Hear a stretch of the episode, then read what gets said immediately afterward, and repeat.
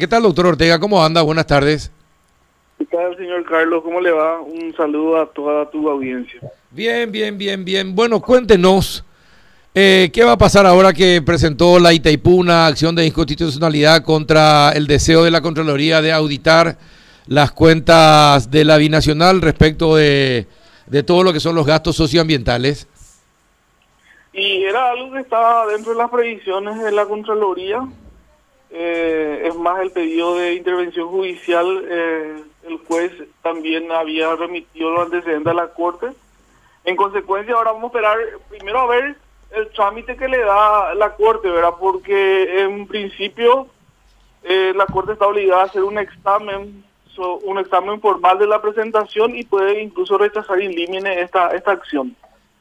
Si es que le da el trámite, bueno, vamos a esperar que se nos corra el traslado luego vamos a esperar la opinión del fiscal general del Estado y luego pasa a estado de sentencia. Ahora, ¿cuál, ¿cuál es el fondo de la cuestión? No quieren que se auditen las cuentas. Entonces, cuando no quieren así y presentan todo esto, hablan de la binacionalidad, ninguno de los dos países quiere que se audite la cuenta, todo es muy sospechoso. Y ellos, el argumento jurídico que, eh, que, están ah, diciendo, ¿verdad? Es que no existen cuentas nacionales para, en este caso de la sino que hablan solamente de cuentas eh, binacionales, ¿verdad? Situación que nosotros, eh, como Departamento Jurídico de la Contraloría, no estamos de acuerdo, ya que el artículo 283, inciso C, eh, claramente nos habilita a poder auditar las cuentas nacionales. Ahora, no hay, no hay cuentas, a ver, no hay cuentas nacionales, pero sin embargo hay plata que viene exclusivamente para Paraguay, plata que va exclusivamente para el Brasil. Así mismo, y es por eso lo que acá creo que el, tema central va a debatirse sobre qué son cuentas nacionales.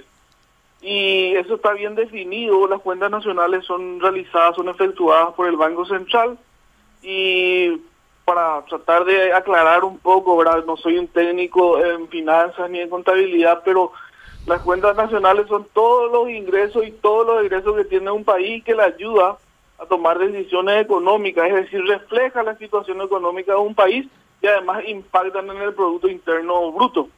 Desde el año 2012, todos los ingresos de las binacionales, todas las transacciones económicas de las binacionales forman parte de las cuentas nacionales.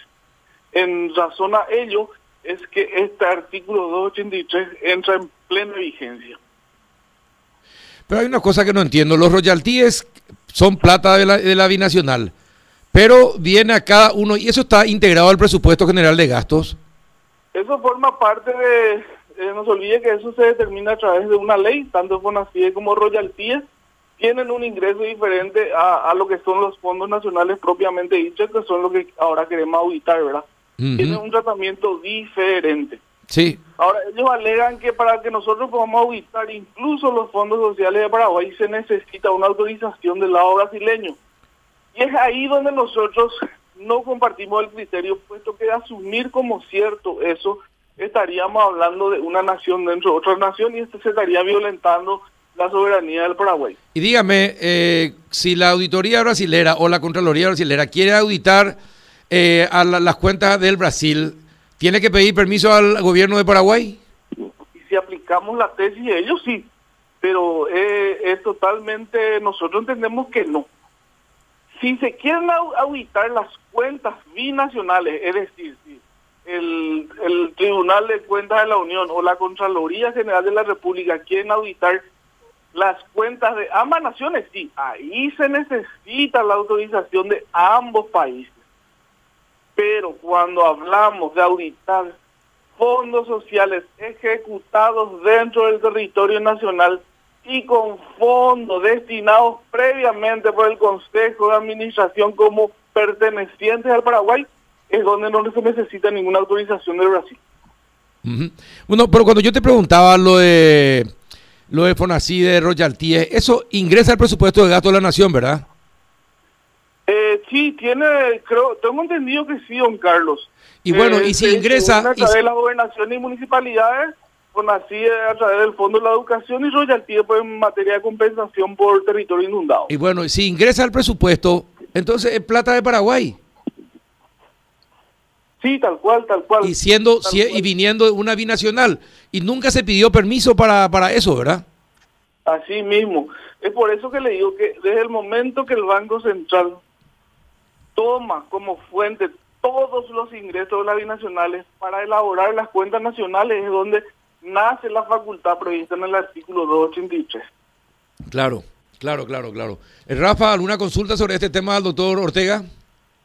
No, puntualizar para que eh, eh, creo que ya quedó bastante claro, pero para insistir, acá estamos hablando de recursos que son utilizados exclusivamente por Paraguay, territorio paraguayo, y destinados a fines que son ajenos al funcionamiento de la, de la, nacional como empresa, vamos a decir, como empresa, como empresa binacional. Sí, tal cual. En ningún momento la Contraloría pretendió auditar decisiones del Consejo Ejecutivo de las binacionales o del Consejo de Administración. Es decir, ninguna de las decisiones que puedan hacer ellos no incumben a, nosotros como Contraloría. Lo único que se dijo para hacer y que se ordenó vía resolución fue auditar la ejecución de los fondos sociales de los montos previstos como propiedad del Paraguay y ejecutados dentro del territorio nacional. Es una cuestión de soberanía. No se puede asumir y no se puede pensar de otra forma que no sea de poder auditar y controlar los gastos que se realizan dentro del país y con fondos pertenecientes al Paraguay. Sí, al contrario censo sería, sería muy difícil otro mecanismo de porque de qué manera la entidad como tal, vamos a decir, tendría toda la capacidad de hacer un control de lo que ocurre en territorio paraguayo. Así mismo, así mismo. Eso y desde el momento que la estructura o que la creación de la Contraloría está en la Constitución Nacional, desde ese mismo momento es que no podemos decir que incluso el tratado está por encima de la Constitución, porque es lo que se pretende hacer. No está en el tratado que la Contraloría controle, por lo tanto no puede cumplir su rol constitucional. Y es ahí también donde hay una imprecisión. El tratado de creación de Itaipú data del año 73 nuestra Constitución Nacional es del año 1992. No va a estar la Contraloría dentro del tratado, porque cuando eso no existía. Claro, pero un marco, un marco legal totalmente distinto. Claro, pero ¿quién controlaba, ¿quién, quién controlaba las cuentas en, en esa época? Y también eh, era un contexto distinto, era una dictadura. Claro. Sí, era, eh, se terminó en esa época que se iba a hacer auditorías externas pero debemos nuevamente a resaltar, ubicarnos en el tiempo. Hablamos del año 1973. Primero lo tenemos que ubicarnos en el régimen, eh, el régimen político de ambos países. Estamos hablando de época de dictadura.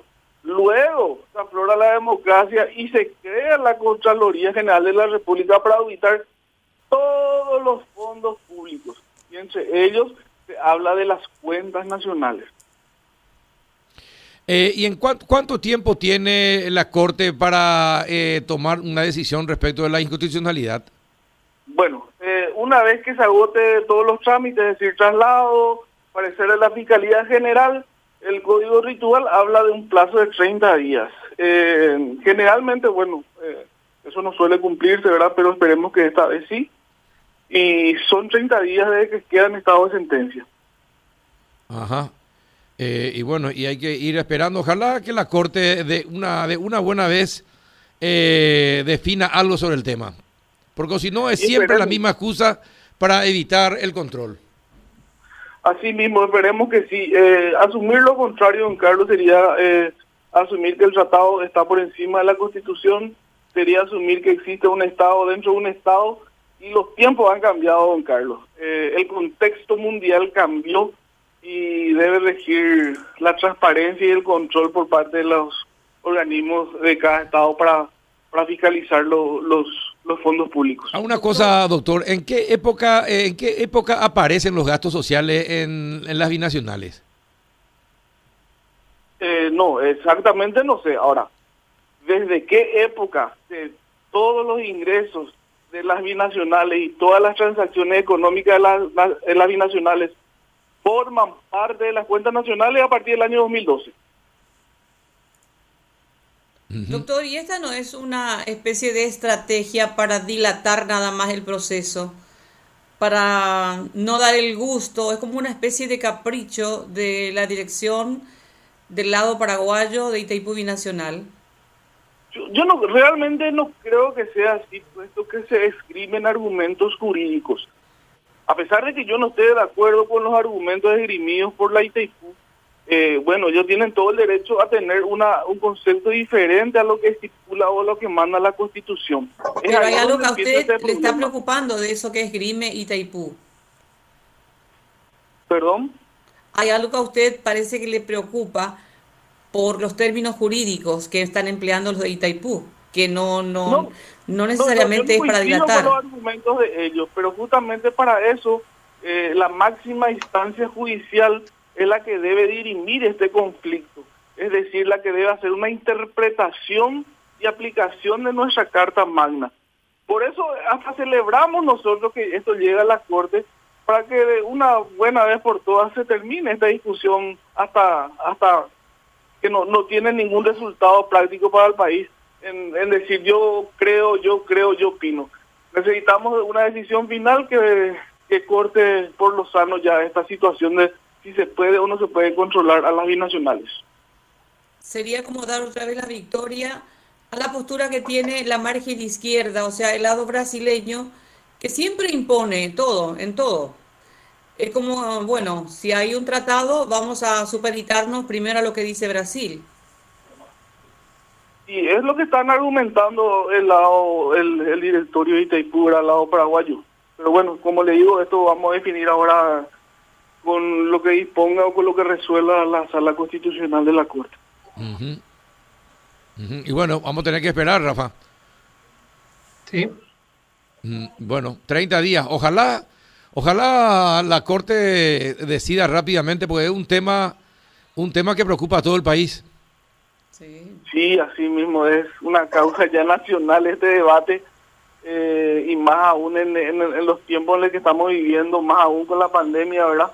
Entonces sería sano para todos que tener una definición apenas llegue en estado de sentencia el expediente. Bien, perfecto. Don Darío, muchísimas gracias, doctor, por tu tiempo y por la explicación. A, las órdenes, don Carlos.